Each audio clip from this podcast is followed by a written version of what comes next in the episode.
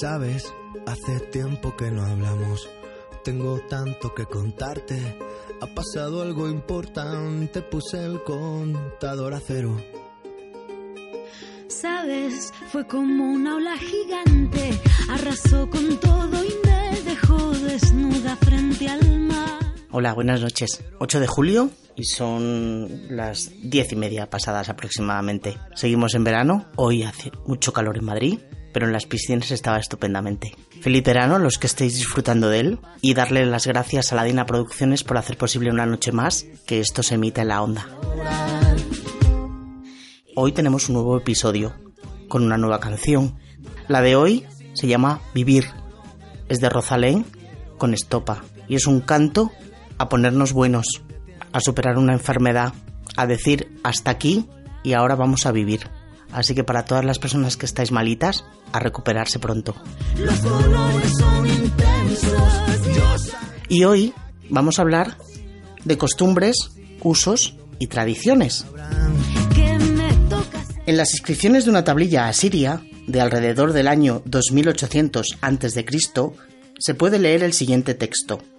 En estos últimos tiempos, nuestra tierra está degenerando. Hay señales de que el mundo está llegando rápidamente a su fin. El cohecho y la corrupción son comunes. Más de dos mil años después, pero 2800 antes de nuestro tiempo, Sócrates decía, los hijos son ahora tiranos. Ya no se ponen de pie cuando entra un anciano a la habitación. Contradicen a sus padres. Charlan ante las visitas. Engullen golosinas en la mesa cruzan las piernas y tiranizan a sus maestros. Y Platón redundaba en las opiniones de su maestro. ¿Qué está ocurriendo con nuestros jóvenes? Faltan al respeto a sus mayores, desobedecen a sus padres, desdeñan la ley, se revelan en las calles inflamadas de ideas descabelladas. Su moral está decayendo. ¿Qué va a ser de ellos? Como se ve, los problemas no han cambiado tanto como solemos creer.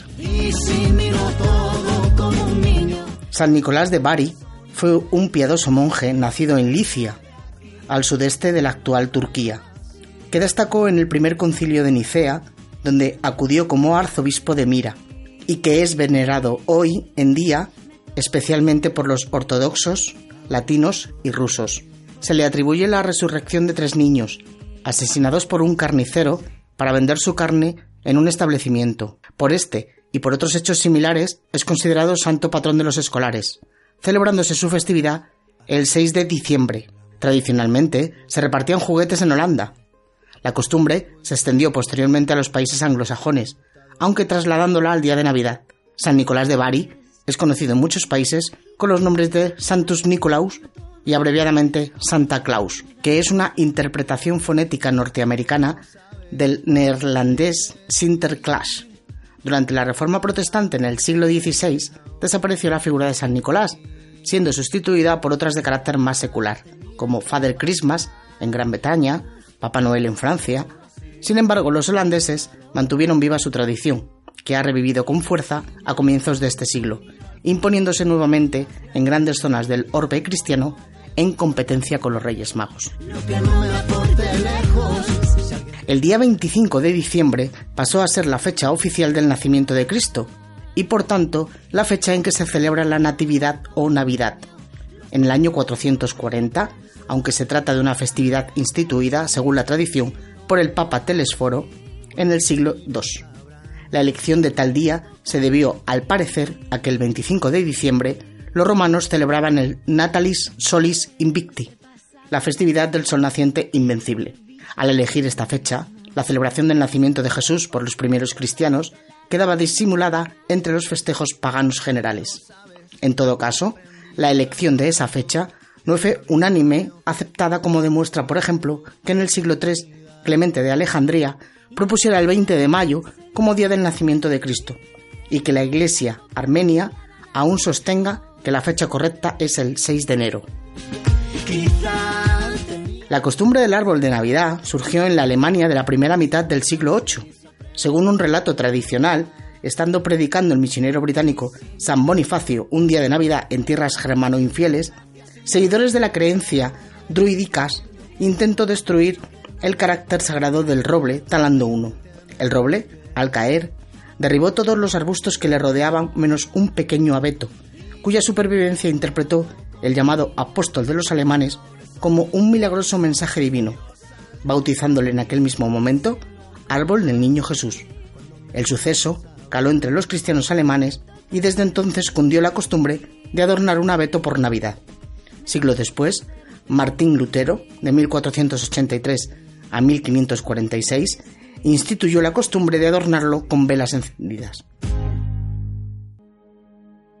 Algunos autores consideran que la primera tarjeta de felicitación navideña o Christmas de que se tiene constancia fue enviada a un amigo en 1884 por el inglés W. E. Dobson, miembro de la Real Academia de Bellas Artes de Londres, para agradecerle unos favores prestados. Aquella felicitación consistió en una carta en la que había dibujado un grupo de amigos brindando por uno ausente.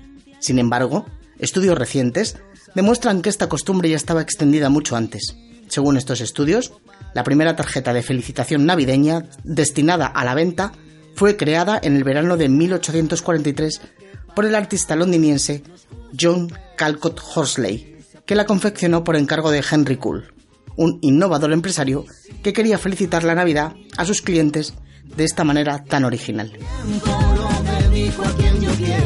Era costumbre entre los romanos regalarse entre ellos, con ocasión de las festividades del Año Nuevo, tres higos secos guarnecidos de hojas de laurel y de ramitas de olivo, así como unas pequeñas lámparas, en las que se solía escribir alguna leyenda alegórica a los deseos venturosos para el año en que se iniciaba. Al parecer, de esta costumbre proviene la nuestra de hacernos regalos en la época navideña. En las primeras comunidades cristianas de finales del primer siglo de nuestra era, surgió la necesidad de distinguir sus ritos ante los dominadores romanos, de los judíos y especialmente de diferenciar su día sagrado. Para los judíos era y es el sábado, así que se abrió un debate entre los cristianos para señalar otro día de la semana como el sagrado. Unas comunidades eligieron el viernes, por indicar la tradición que ese fue el día en el que murió Jesús. Otras optaron por designar como Dies Domina o Día del Señor, al primer día de la semana según el calendario romano, es decir, el posterior al sábado judío, que hasta entonces estaba consagrado al sol y era llamado en consecuencia Dies Solis. El emperador romano Marco Aurelio Flavio, elevado al trono como Claudio II y conocido con el sobrenombre de El Gótico, prohibió a sus soldados el matrimonio en el año 270, al considerar que los hombres casados son malos guerreros y por tanto habrían de servir mal a las necesidades del imperio. San Valentín, por entonces obispo de Interamma, se opuso, invitando a las parejas de jóvenes enamorados a acudir a él para unirlos en secreto en el sacramento del matrimonio. Enterado el emperador de estas prácticas contrarias a su decreto, le hizo llamar y trató de convencerle de su tesis, exigiéndole el cumplimiento de su mandato so pena de ser ejecutado. Valentín se negó a abjurar de sus convicciones e incluso trató de convertirle a él al cristianismo. El 14 de febrero del 270, San Valentín fue apaleado, lapidado y finalmente decapitado. Cuenta también la leyenda que mientras el obispo esperaba el cumplimiento de su sentencia, se enamoró en la cárcel de la hija ciega de su carcelero, Asterius, y que gracias a su fe le devolvió milagrosamente la vista. Al despedirse, dejó un mensaje para la muchacha que firmó de tu Valentín. 200 años después, el Papa Gelasio instituyó la festividad de San Valentín considerándola santo patrón de los enamorados, lo que, andando al tiempo, daría lugar a la costumbre del Día de los Enamorados o Día de San Valentín. Por cierto, los restos mortales de este santo se conservan en la madrileña iglesia de San Antón, cita en la castiza calle de Hortaleza, en Madrid, donde llegaron como presente papal a la corona española. A partir del Renacimiento en Europa, contra lo que cabría pensar, los hábitos higiénicos de los europeos se hicieron aún más deplorables y escasos de lo que ya lo eran. Los baños pasaron a ser considerados como un peligroso hábito que solo se debía practicar bajo rigurosa prescripción facultativa. Por ejemplo, a la reina Isabel de Valois, esposa de Felipe II de España, en una ocasión en que deseaba tomar un baño para recibir a su marido que volvía de un viaje, le fue taxativamente prohibida tan peligrosa acción puesto que no estaba enferma. Los cronistas históricos cuentan que el rey francés Luis XI solo se bañó una vez en toda su vida, y esta fue por prescripción facultativa irrebatible. El 11 de julio de 1611, el médico Jean Heureux describía en su diario cómo Luis XIII de Francia era obligado a descansar todo el día en cama tras tomar un baño matinal. El propulsor de la llamada Ley de Lynch fue el capitán William Lynch, 1742 a 1820, de Pittsylvania, Virginia, Estados Unidos. Al parecer, aquellos primeros linchamientos se efectuaban sentando al acusado sobre un caballo, con una soga anudada al cuello y dejándole abandonado en aquella postura. Cuando el caballo sentía hambre o sed, naturalmente se marchaba del lugar, descabalgando al infeliz acusado, que consecuentemente moría ahorcado. De esta manera, se eludía la responsabilidad directa de los linchadores en la muerte del acusado. La costumbre de enumerar las casas inició al parecer en el Pont de Notre-Dame de París en 1463. La modificación de hacerlo reservando los números pares e impares para ambas aceras de una misma calle fue una innovación surgida muchos años después en algunas ciudades de los Estados Unidos.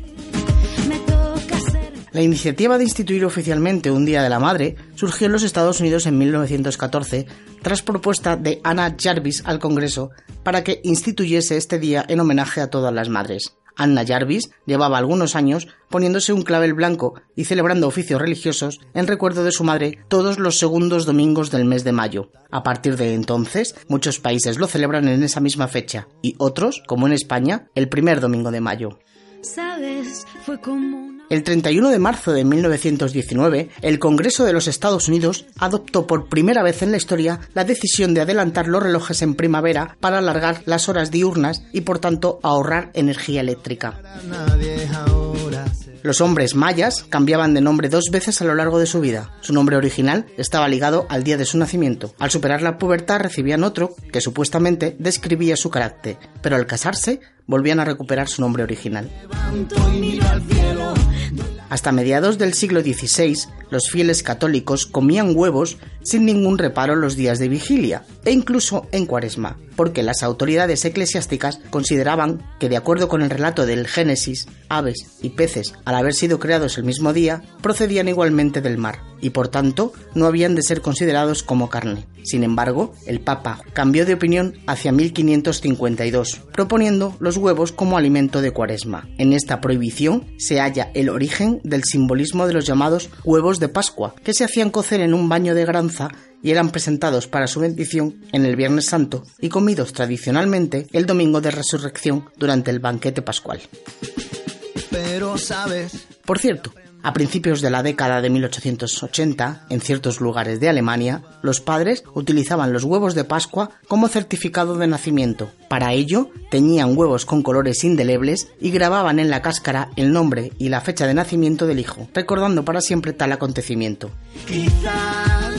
Aunque fueron los griegos los primeros en introducir el simbolismo de la herradura de la buena suerte en la cultura occidental hacia el siglo IV, la tradición anglosajona atribuye tal hecho a Sandustan, un herrero de profesión que llegaría a ser arzobispo de Canterbury en 959. Según el relato legendario, este personaje recibió la visita de un hombre que le pidió unas herraduras para sus extraños pies que parecían pezuñas. Dunstan reconoció inmediatamente en él a Satanás y le dijo que para atender su petición le habría de encadenar a la pared, a lo que accedió el cliente. Con tal argucia, consiguió Dunstan realizar su labor causando tales dolores al diablo que éste le pidió repetidamente misericordia. Dunstan se apiadó finalmente, pero le hizo jurar antes de soltarlo que nunca entraría en una casa en cuya puerta viera colgada una herradura. Desde la difusión de esta leyenda, aproximadamente en el siglo X, no faltaron las herraduras de la suerte colgadas en las puertas de las casas de los cristianos, cumpliendo la doble función de talismán y de picaporte.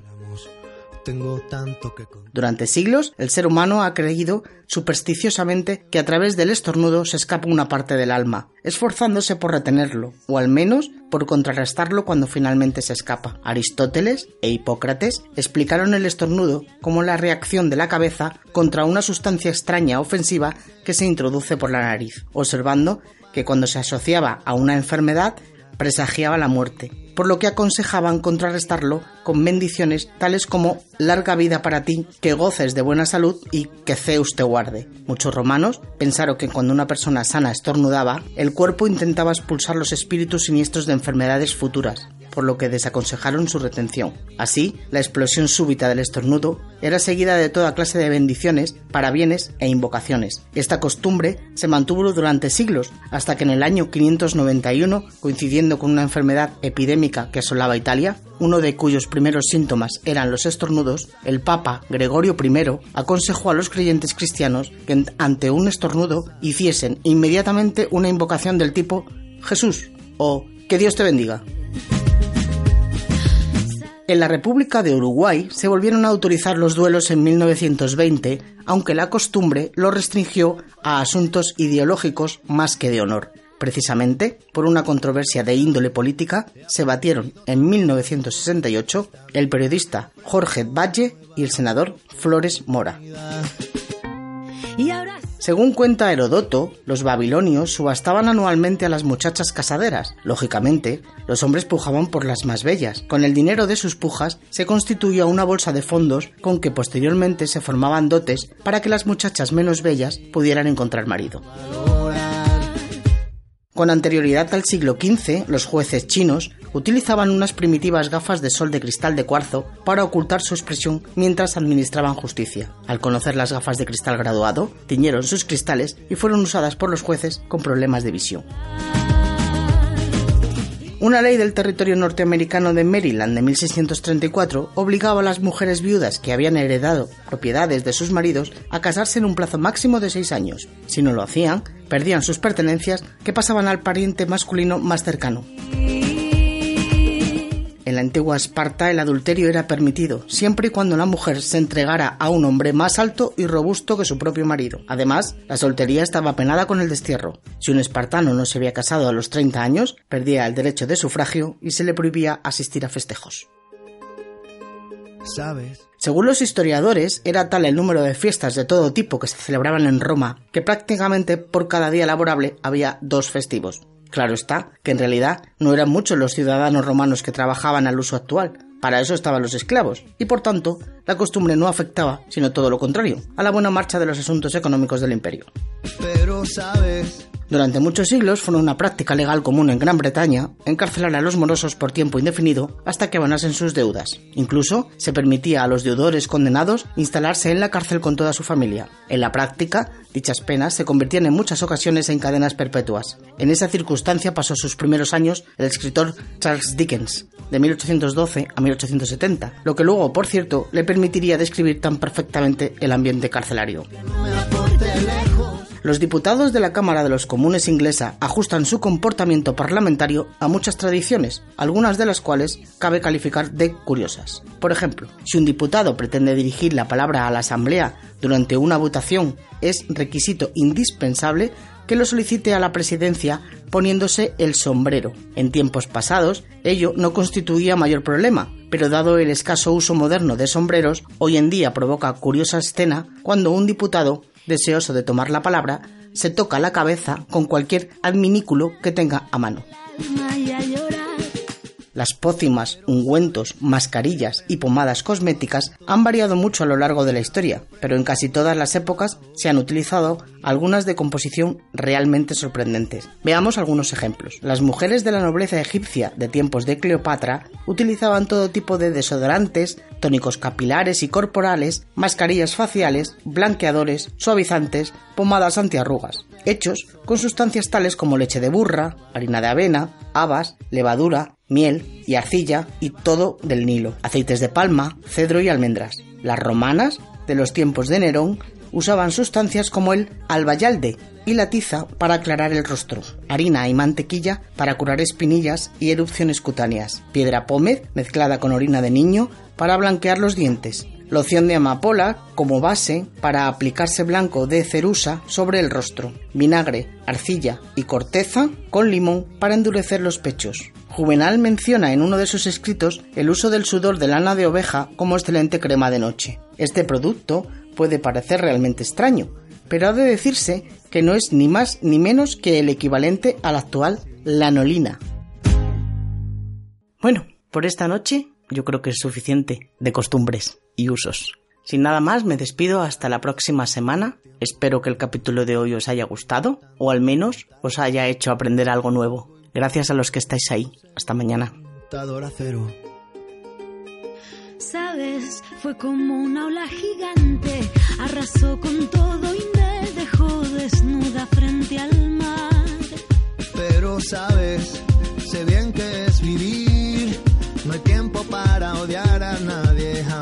hace reír. Quizás.